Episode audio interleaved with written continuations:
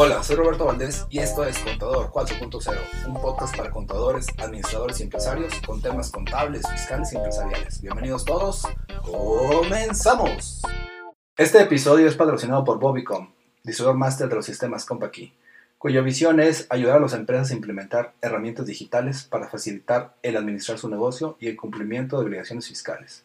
Para contactarlos, por favor, marca los teléfonos 844-488-3930 o 33. Al correo electrónico también puedes contactarlos con contacto arroba bobicon.net y al WhatsApp 844-103-5595.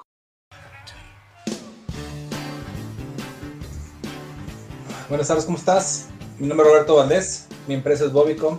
Nuestra visión es ayudar a las empresas a implementar herramientas digitales para facilitar cómo administrar sus negocios y cómo cumplir con obligaciones fiscales.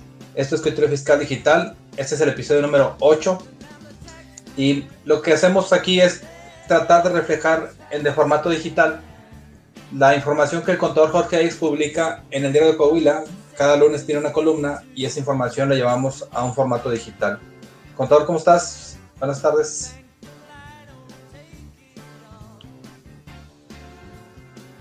A, través de las diferentes eh, redes, ¿no? Entonces, este, de host, ah, ¿sí me escuchan? Sí. Eh, entonces, eh, pues, pues efectivamente, Robert, tenemos ahí información importante ahí que compartir con todos ustedes. Obviamente son temas de actualidad y son temas que eh, prácticamente son preguntas que durante la semana nos hacen eh, eh, diversos, diversas personas que tienen algún tipo de estos dudas y pues la, la, idea es de que tengamos la misma información y, que de alguna manera si, si traemos un problema o un tema parecido, pues cuando, cuando menos tengamos una, una opinión y una, un comentario al respecto. Es correcto. De hecho, los temas que tenemos el día de hoy, incluso relacionado con esto, y yo creo que por las fechas en que estamos, es sustitución de CFDI, aviso al SAT de los socios y eliminación de contraseña para, presentar pagos profesionales. Es correcto, Robert. Bueno, pues si quieres comenzamos. Sí, contador. Bueno, este, eh, el primer tema precisamente fue en materia de lo que eh, eh, se publicó en el diario de Coahuila el lunes pasado. Ustedes lo, lo, pueden accesar todavía por ahí de manera digital en la página del diario de Coahuila. Y bueno, de alguna manera es hacer énfasis de, de, algo, también lo hemos comentado, pero creo que por la época que, que tenemos ya de cierres anuales, de fechas ya de presentar la declaración anual, que este año, este, pues si mal no recuerdo, cae ahí en lo que es eh, la Semana Santa, el día 31 de marzo todavía va a ser ahí parte de la Semana Santa. Eh, además, que no han dicho, cuando me han preguntado que se va a haber prórroga, por lo más seguro es que no, ¿verdad? No creo que eh, hayan alguna una prórroga al, respecto, pero aquí el tema, Robert, quiere, es aprovechar eh, estas eh, semanas que nos quedan hasta antes de la presentación de la declaración anual para eh, pues revisar toda la información fiscal. obviamente son varios temas, pero uno de ellos es precisamente el tema de los FDIs. y la cuestión es, en esta revisión que se sugiere hacer, esta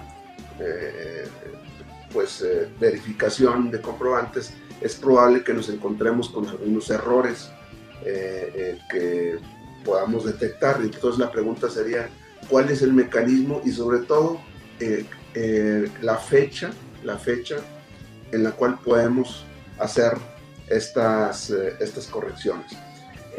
Al respecto, el, anexo 20, de, donde se menciona la guía de llenado del anexo 20, eh, es muy claro al señalar el procedimiento de la sustitución. El, concepto correcto que se debe manejar es la sustitución de CFDI.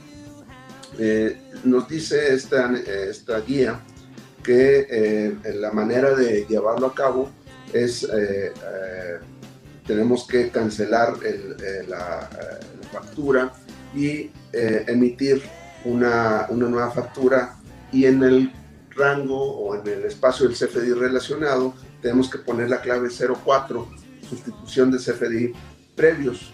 Este, y de esa manera, obviamente ya con los datos correctos, corrigiendo, corrigiendo los datos que eh, eventualmente pudieran estar equivocados. Entonces, eh, para esto, ¿por qué eh, es recomendable hacer esta práctica, don Robert?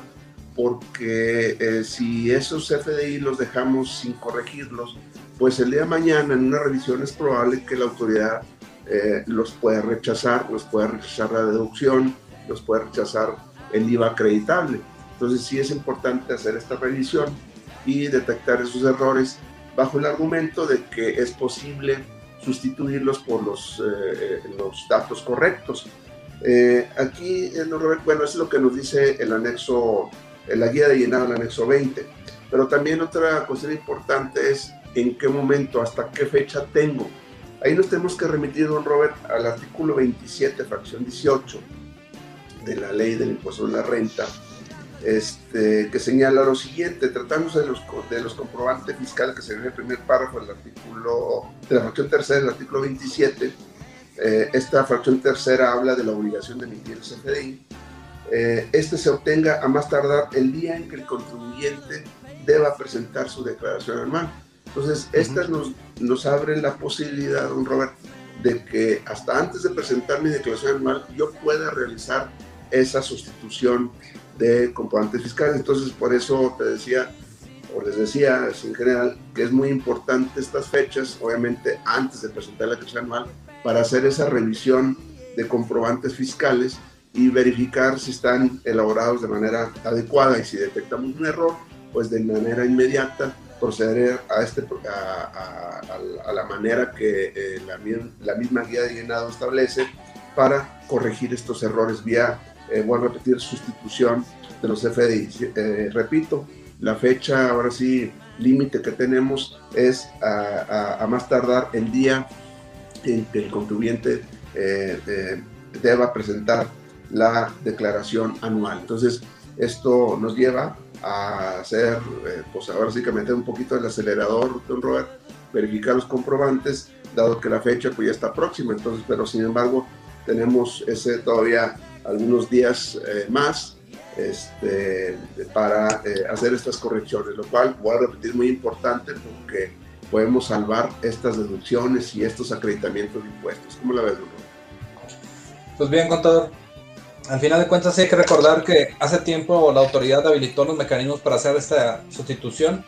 Entonces, básicamente, por ejemplo, en el caso de los sistemas Compact, eh, tanto factura electrónica como Compact y comercial, Admin Pack o Comercial Pro, traen la capacidad de que cuando tú cancelas un CFDI, primero que nada, pues se solicita la cancelación al, al receptor. Una vez que se autoriza, cuando emites una nueva, hay un apartado que se llama relacionar CFDI. Ahí le dices que es el tipo de relación 04 y muy importante, tienes que buscar dentro de la lista de CFDIs cancelados el CFDI que corresponde o la factura que corresponde y relacionarlo para que se enliste entonces, cuando se emite la nueva factura, tiene un nuevo folio fiscal digital, pero adicionalmente tiene el folio fiscal digital relacionado y el tipo de relación que es sustitución. Eso es muy importante. Eh, hace poquito, unos días, un cliente me preguntaba, oye, es que tengo que cancelar otra vez la factura porque cuando yo emití la factura nueva, en el papel le puse, esta factura cancela sustituye la factura número 5. Y me dice el cliente que no, que tengo que hacer la relación, pero eso, por ejemplo, en la página esa no se puede. Digo, ah, bueno, es que tendrías que usar una herramienta como Compa aquí comercial, Admin para factura electrónica, que sí permita relacionar el folio fiscal digital. Pues simplemente es eso, entender que siempre que canceles una factura y la vuelvas a emitir, tienes que hacer esa relación y poner el folio fiscal digital. Sí, es muy importante eso, porque efectivamente dentro de la guía de llenado y la instrucción es, además de poner la clave 04, es relacionar el folio fiscal, eh, que sabemos que es único, relacionado con eh, la factura que se está sustituyendo, ¿no? Entonces, inclusive también a otra pregunta que a veces por ahí hacen es de que, eh, de que la fecha eh, oye, es que va a estar timbrada con fecha 2021. Eso no interesa, la verdad. realmente eh, esa sustitución tiene ese efecto de que la factura original, eh, que originalmente se ha emitido en el 2020, en este caso, se mantiene, es, se, se, acepta, vamos a llamarle de esa manera, la fecha original, aunque el timbrado de la factura que se está sustituyendo, sustituyendo pues es 2021. Esa es una duda recurrente. Oye, es que ya va a estar timbrado así. Nada más que es importante lo que comentas, al estar relacionado con la factura original dentro de la base de datos del SAT, pues esa factura ya no la va a sumar dos veces, ya no, no es como si fueran dos facturas, ¿verdad? Y eh, eh, aunque esté timbrada con fecha 2021, se va a considerar eh, la fecha donde originalmente se había timbrado, eso es muy importante. Sí, y hay, como complemento, Contor. Ahorita, antes de iniciar la transmisión, entró una, un video relacionado con CP Audita. E, esa herramienta, por ejemplo, que estamos promoviendo, es una herramienta que me permite saber si alguien canceló una factura de meses anteriores. Por ejemplo, ahorita en enero, febrero, marzo, todavía estamos en tiempo de saber si una factura que yo metí en mi contabilidad a lo largo del año pasado, para efectos de una deducción, en este caso autorizada, fue cancelada y si fue así, identificar quién fue el proveedor y solicitarle la refacturación donde me tiene que relacionar ese folio fiscal digital, porque al final de cuentas fue el que yo pagué en su momento y por alguna circunstancia lo canceló. No sé si me explico, Cota. Sí, es correcto. Sí, sí. Yo creo que esas recomendaciones este, pues, no están por demás hacerlas eh, y sobre todo por las fechas. insisto en el tema de las fechas. Eh, ahorita todavía estamos eh, en tiempo, no digamos que buen tiempo porque ya, ya ha avanzado este, el mes de marzo, pero eh, cuando menos sí tenemos todavía una ventana ahí de oportunidad para hacer todos esos, llevar a cabo esas recomendaciones, ¿verdad? Es correcto. Ok. Bueno, Contor, el siguiente punto que tenemos es, déjame ver si lo tengo por aquí. Los, aviso al SAT de socios. De socios, sí. Déjame, te comento aquí, don Robert, eh, resulta ser que eh, hay eh, en estas fechas también varias, varios comentarios al respecto. ¿Por qué lo comento? Porque hubo, bueno, ya lo hemos comentado, pero dadas las fechas también, es importante retomarlo.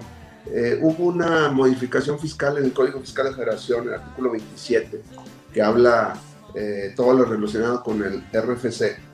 Y recordar que desde el año pasado se estableció una obligación de los contribuyentes de eh, presentar un aviso al SAT respecto de, los, de sus socios o accionistas. El detalle es de que en este año 2021, esa, eh, el artículo 27, fracción sexta del Código Fiscal de la Federación, eh, sufrió una modificación en donde se amplió el catálogo de eh, eh, participantes o de personas que pueden estar incluidos dentro de estas personas morales. Esta fracción sexta señala lo siguiente, presentar, la obligación es presentar un aviso al RFC a través, a través del cual informen el nombre y la clave del registro general de contribuyentes de los socios accionistas y luego le pegaron asociados y demás personas, fíjense, y demás personas, cualquiera que sea el nombre que se les designe, eh, que por su naturaleza eh, formen parte de la estructura orgánica y que, y que ostenten dicho carácter conforme a los estatutos o legislación bajo la cual se constituyen cada vez que se realiza alguna modificación o incorporación eh, respecto a estos eh, en, términos de lo que establezca el SAT mediante arreglos de carácter general. Eh, cuando hay empresas que de manera general, pues los socios no son los mismos durante un buen tiempo, pero hay otro tipo de sociedades o asociaciones más bien, que esto es dinámico. Voy a poner dos, tres casos. Vamos a pensar, no sé, en colegio de contadores, vamos a pensar en, eh, no sé, en el, eh, el, Deportivo San Isidro, el Campestre, donde los, eh, y aquí cabe la posibilidad, oye, ¿a quién se está refiriendo? Dice, cualquier persona, cualquiera que sea el nombre que se les designe, a lo mejor, a lo mejor se le llaman miembros porque tienen una membresía, eh, a lo mejor así le llaman socios, entonces tenemos que, si son 100 o 200 socios, pues tenemos que dar los nombres y RFC de todos este, eh, eh, que están incluidos en esta asociación o sociedad. Y el tema aquí es, oye, pero pues casi cada mes hay, o bueno, muy seguido hay cambios, hay altas, hay bajas, entonces hay que estar avisando al SAT, ahora sí que a cada rato, porque tenemos, según el código, eh, una fecha, si no recuerdo, en 15 días posteriores al cambio, entonces si cada momento hay movimiento de socios, pues imagínate, se van a llenar de, de avisos. Entonces creo que aquí esta parte el SAT sí debiera eh, mostrar alguna, alguna facilidad o, sí explicar de qué se trata el cambio, porque hay un algún tipo de sociedades que son muy dinámicas en, eh, eh, a la hora de estar admitiendo socios. Entonces, sin embargo, bueno, es importante tomarlo como nota. ¿Por qué, don Robert? Porque de acuerdo a la miscelánea fiscal hay un artículo transitorio que se está señalando como fecha para realizar estas eh, modificaciones que a lo mejor si el año pasado omití presentar este aviso, nos están dando oportunidad, una última oportunidad hasta el 31 de marzo de este año. Entonces también tenemos todavía ahí alguna ventana de oportunidad, sin embargo, pues es importante ponerlo sobre la mesa para eh, pues que aquellas personas que eh, tengan este tema, pues se preparen y pues eh, puedan presentar estos avisos. ¿Cuál es el extremo, don Robert, de no presentar el aviso? Pues esto puede llegar, inclusive porque está catalogado como tal, hasta la cancelación del sello digital. Si no presento estos avisos o no contienen la información adecuada, el SAT tiene la facultad de cancelar el sello digital. Además de las multas que procedan, que proceden pero lo más grave puede ser que me pueden cancelar el sello digital. De ahí la importancia, Robert, que debemos dar a este aviso. Eh, no sé cómo lo ves o si te han preguntado algo al respecto, Robert.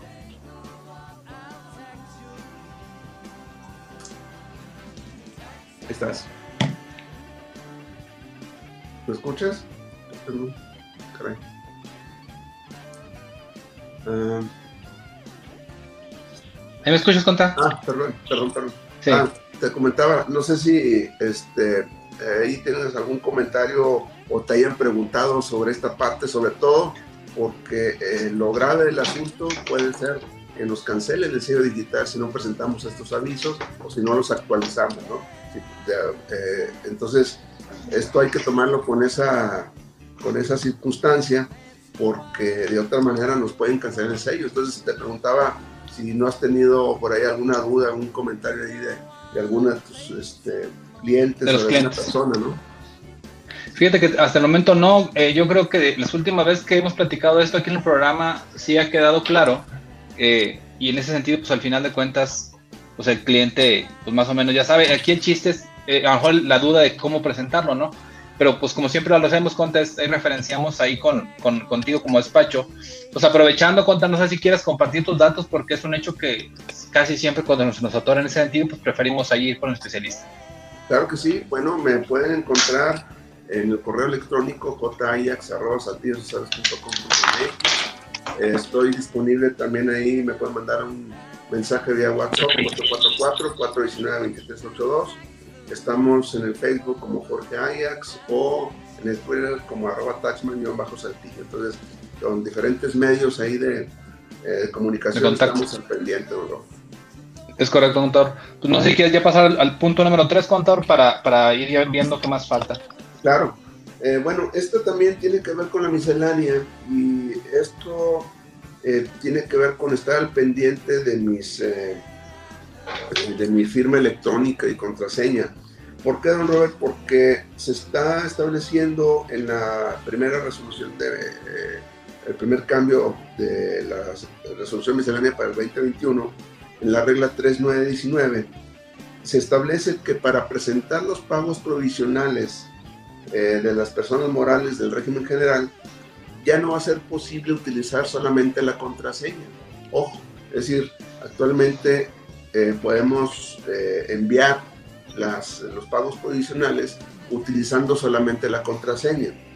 Sin embargo, ya se establece en esta regla que eso ya no va a ser posible, sino que ahora se va utilizar o se debe utilizar la firma electrónica. ¿Qué quiere decir? Que si no tenemos la firma electrónica, al igual como pasa con las declaraciones anuales, no voy a poder presentar los pagos provisionales. Si no los presento en tiempo, ¿qué puede suceder? Pues además de que voy a tener que pagar recargos por eh, dejar eh, omiso en la presentación de una declaración, pues ya si dejo de presentar más de tres declaraciones o les presento, o, eh, si no se presenta, se, establece que se presenta como si, las, como si estuvieran mostrando ser ingresos, pues me pueden inclusive salir mi aviso de 32D o la constancia de cumplimiento negativa y peor que eso, me pueden cancelar el sello digital también. Entonces hay que estar pendiente de esto. Si no tenemos nuestra firma electrónica, no vamos a poder presentar nuestros pagos profesionales. ¿A partir de cuándo, Robert? Eh, se establece que mientras que este formato de donde, donde ya va a venir prellenado los datos de los ingresos en las declaraciones de pago profesional, hasta en tanto no esté en vigor, esta eh, regla no se va a aplicar. Quiere decir que hasta ahorita todavía lo podemos aplicar según la información que se ha eh, comunicado, no comunicado, sino de manera extraoficial, eh, aparentemente en el segundo trimestre de este año ya entró en vigor esta, esta modalidad que ya la habíamos comentado en otra emisión, ¿no, donde ya los pagos profesionales ya van a venir prellenados. ¿Cómo prellenados? ¿O de dónde van a venir información? De los FDI expedidos. Cuando el SAT va a tomar los FDI expedidos en el mes y los va a tomar, los va a jalar y los va a prellenar en mi declaración de pago provisional. Ahí es donde lo va a tomar. De ahí la importancia de esta conciliación pues, prácticamente mensual que se tiene que estar haciendo para verificar esta, esta parte. Entonces, hasta en tanto no esté vigente esta nueva modalidad, lo podemos enviar los pagos provisionales mediante la contraseña.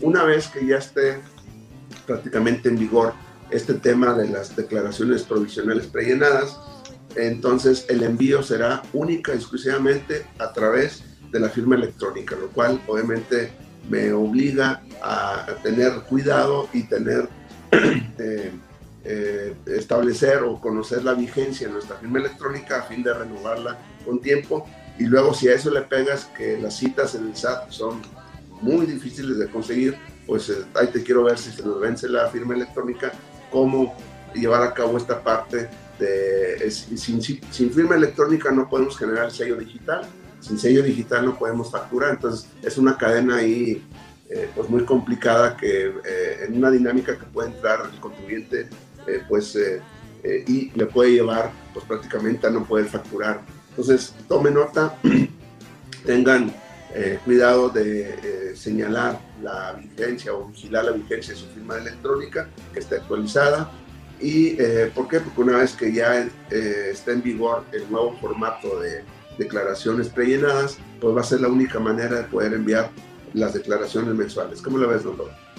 Conta, pues no, tres, tres comentarios ahí. Uno, el tema de las citas sigue siendo dificultoso aún para conseguirse, es decir, es un hecho que, que anteriormente, pues obviamente como tú dices, con la, con la contraseña se pueden hacer muchas cosas, eh, pero pues obviamente algunas empresas pudo haber caducado la fiel y están batallando para las citas. ¿Sigue todavía la problemática esa, verdad? Todavía, Robert, lamentablemente, pues es un tema que venimos arrastrando desde el año pasado y pues es fecha de que no se, ha, no se ha resuelto el tema. la excusa fue la pandemia. Eh, aparentemente eh, se, se, mejoró ese, ese tema y se ampliaron los horarios, pero aún con eso pues realmente seguimos batallando con la cita, la verdad de las cosas, Robert. Es un tema todavía muy, muy complicado que no se ha resuelto. Entonces, hay que tomar en cuenta ese, ese tema. Bueno, el 2 y va relacionado. ¿Tú, ¿Tú a qué consideras que se deba que la autoridad ya quiere que sea a través de fiel y no de contraseña? Y me refiero que al final de cuentas, pues la contraseña por algo existe, ¿no? Es un mecanismo pues, como que relativamente simple de utilizar eh, y pues obviamente fácil para efectos del contribuyente. ¿Tú crees que sea por un tema de seguridad o a qué crees que se atribuye eso?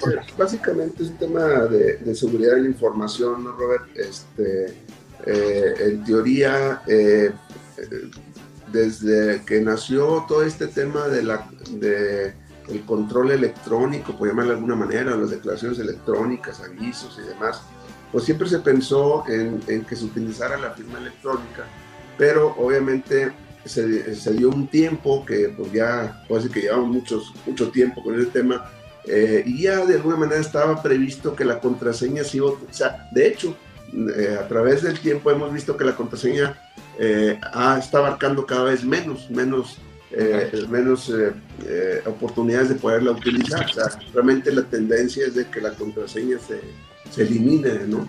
Este, y solamente queda la firma electrónica. Entonces creo que es un paso más en donde pues lo que se busca es precisamente que no cualquier persona pueda enviar una declaración porque puede decir, oye, le envió fulano, pero yo como sé que este, una persona que no, eh, que solamente le envía con la contraseña, entonces ya es un tema ahí de tipo legal que digo, ¿y quién la presentó? Y no la declaración no la presentó el, representante, la presentó una persona diferente. Entonces entramos con unos detalles ahí eh, complicados legales que se quieren evitar y pues eh, para tener la seguridad de que quien lo está enviando es a quien el SAT le dio la autorización de hacerlo, que es el, que tenga eh, o el que maneje la, firma electrónica, que se supone que es el, representante legal de la empresa. Es correcto. Pues bueno, queda claro, Conte. Y por último, e, este programa ya hemos platicado al inicio de la sesión que, la visión que compartimos, Conte, es, implementar herramientas digitales para facilitar cómo administrar el negocio y cómo cumplir con los fiscales. Esa es la visión que tenemos. Eh, entonces, hemos hecho también énfasis en que, por ejemplo, las herramientas CompaKey ayudan a cumplir. En este caso, CompaKey Contabilidad pues, trae un modulito que se llama módulo fiscal, que desde que entras te dice cuáles son los XMLs que has emitido y recibido, y pues te da como que un balance de, IVA causado, IVA, IVA por, por, acreditable, y pues sabes, en este caso, a ver cuánto vas a pagar. Y la herramienta que platicamos al inicio. ¿Cómo, perdón? También, de nómina también, ¿verdad? Sí, se pueden conciliar. Incluso lo que, un tema que trajimos tú hace dos años, fui yo por, por ahí en, temas de, eventos presenciales, era el tema de, la autofiscalización, donde podríamos saber qué relación tenemos o qué operaciones tenemos conocidas o sin conocer con los EFOS, ¿no? Eh, que nos, nos, convertirían automáticamente en un EDO. Entonces, eh, Compa Equipos intrínsecamente trae herramientas que nos permiten ayudar a hacer, hacer ese, ese, tipo de fiscalización. Pero adicionalmente, por ejemplo, la de CP Audita todavía va un poco más allá con el tema de cancelaciones, entonces los invitamos básicamente a eso, a que se aprovechen de las herramientas que tenemos el día de hoy, porque para esto de las declaraciones mensuales y pagos provisionales que van a estar haciéndose ahora como que de forma automatizada en base a XMLs, tendríamos que estar nosotros como contribuyentes como que atrás siempre de la información que tienen SAT de nosotros para otra vez saber cómo nos ven SAT, que es como que el tema que hemos tenido tú y yo desde, hace dos años para acá. Hasta parece que éramos, eh, que ya sabíamos que venía esto, ¿no, Conta? Sí, como dicen, nadie es profeta en su tierra. es correcto. Pues mal que bien, eh, ya lo habíamos mencionado hace mucho tiempo y ahorita ya se está concretando por parte de la autoridad. Entonces simplemente entender que la autoridad quiere tenernos conciliados, no quise decir abarrados, eh, en cuanto a lo que estamos haciendo. Y pues una de las formas o la forma más simple siempre, siempre, siempre va a ser el XML, porque actualmente tenemos XML de nómina, como tú dices, este es la factura electrónica, las cancelaciones que tienen que, autorizar el, receptor, eh, los, los REP, que son los de pagos. Prácticamente son muy pocas operaciones el día de hoy, contador, que no tienen un comprobante fiscal digital. Por ejemplo, yo estoy pensando en una eh, depreciación de activos fijos, por ejemplo, que no hay un comprobante fiscal digital. La eh, también. Es correcto. En teoría, es un decir, son las menos. Yo creo que podríamos contarlas con las dos manos, las que no tienen un comprobante fiscal digital. Entonces, los invitamos a que ahora sí, en base a todo lo que hemos platicado, le saquen jugo a sus herramientas y si no las tienen, pues se hagan de ellas. Nosotros estamos ofreciendo una promoción contar de 10 eh, días de, uso de la herramienta de CP Audita para que los, los clientes entiendan el beneficio que se puede tener los invitamos a que si les interesa que se haga esa instalación de 10 días de CP Audita, nos busquen en los teléfonos de Bobicom. Igual aprovecho yo aquí para compartírselos.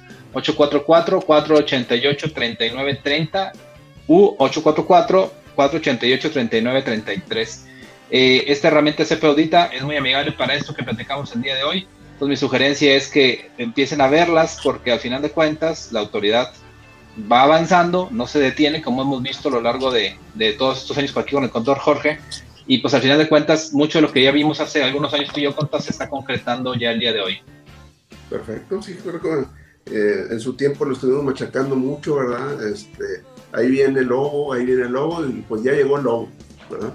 Eh, es correcto, ahora sí no, no, no fuimos Pedro y el lobo porque sí llegó. es correcto. Bueno, con todo, pues no sé si tengas algún tema adicional, algún evento que va a tener por ahí, colegio o algo. Pues prácticamente no, este, eh, todavía no tenemos por ahí algo previsto, pero pues nos preparamos para la próxima emisión con información pues muy muy interesante que seguramente va a ser de su interés, ¿verdad? Es correcto, Contador. Pues te agradezco mucho el tiempo que le quedaste al programa el día de hoy y pues por aquí nos vemos la semana que entra. Muy bien, Robert, nos escuchamos. Gracias. Verte, Contador, cuídate. Hablamos. Bye.